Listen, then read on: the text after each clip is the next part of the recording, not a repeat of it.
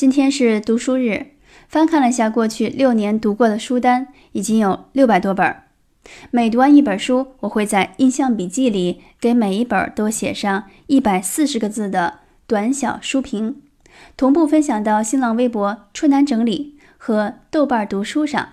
大家搜索一下都可以看到。六百本的小书评也写了八万四千多字呢。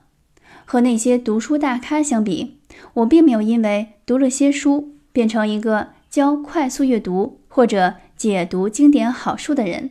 也没有抱着要写一本如何阅读的书籍。精力比较有限，六年我做到了重新恢复对读书的兴趣，从书中收获了新知和总结成自己认同的知识体系，并不断完善着，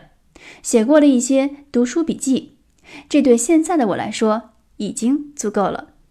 我期待着未来读完一千本的时刻早点到来。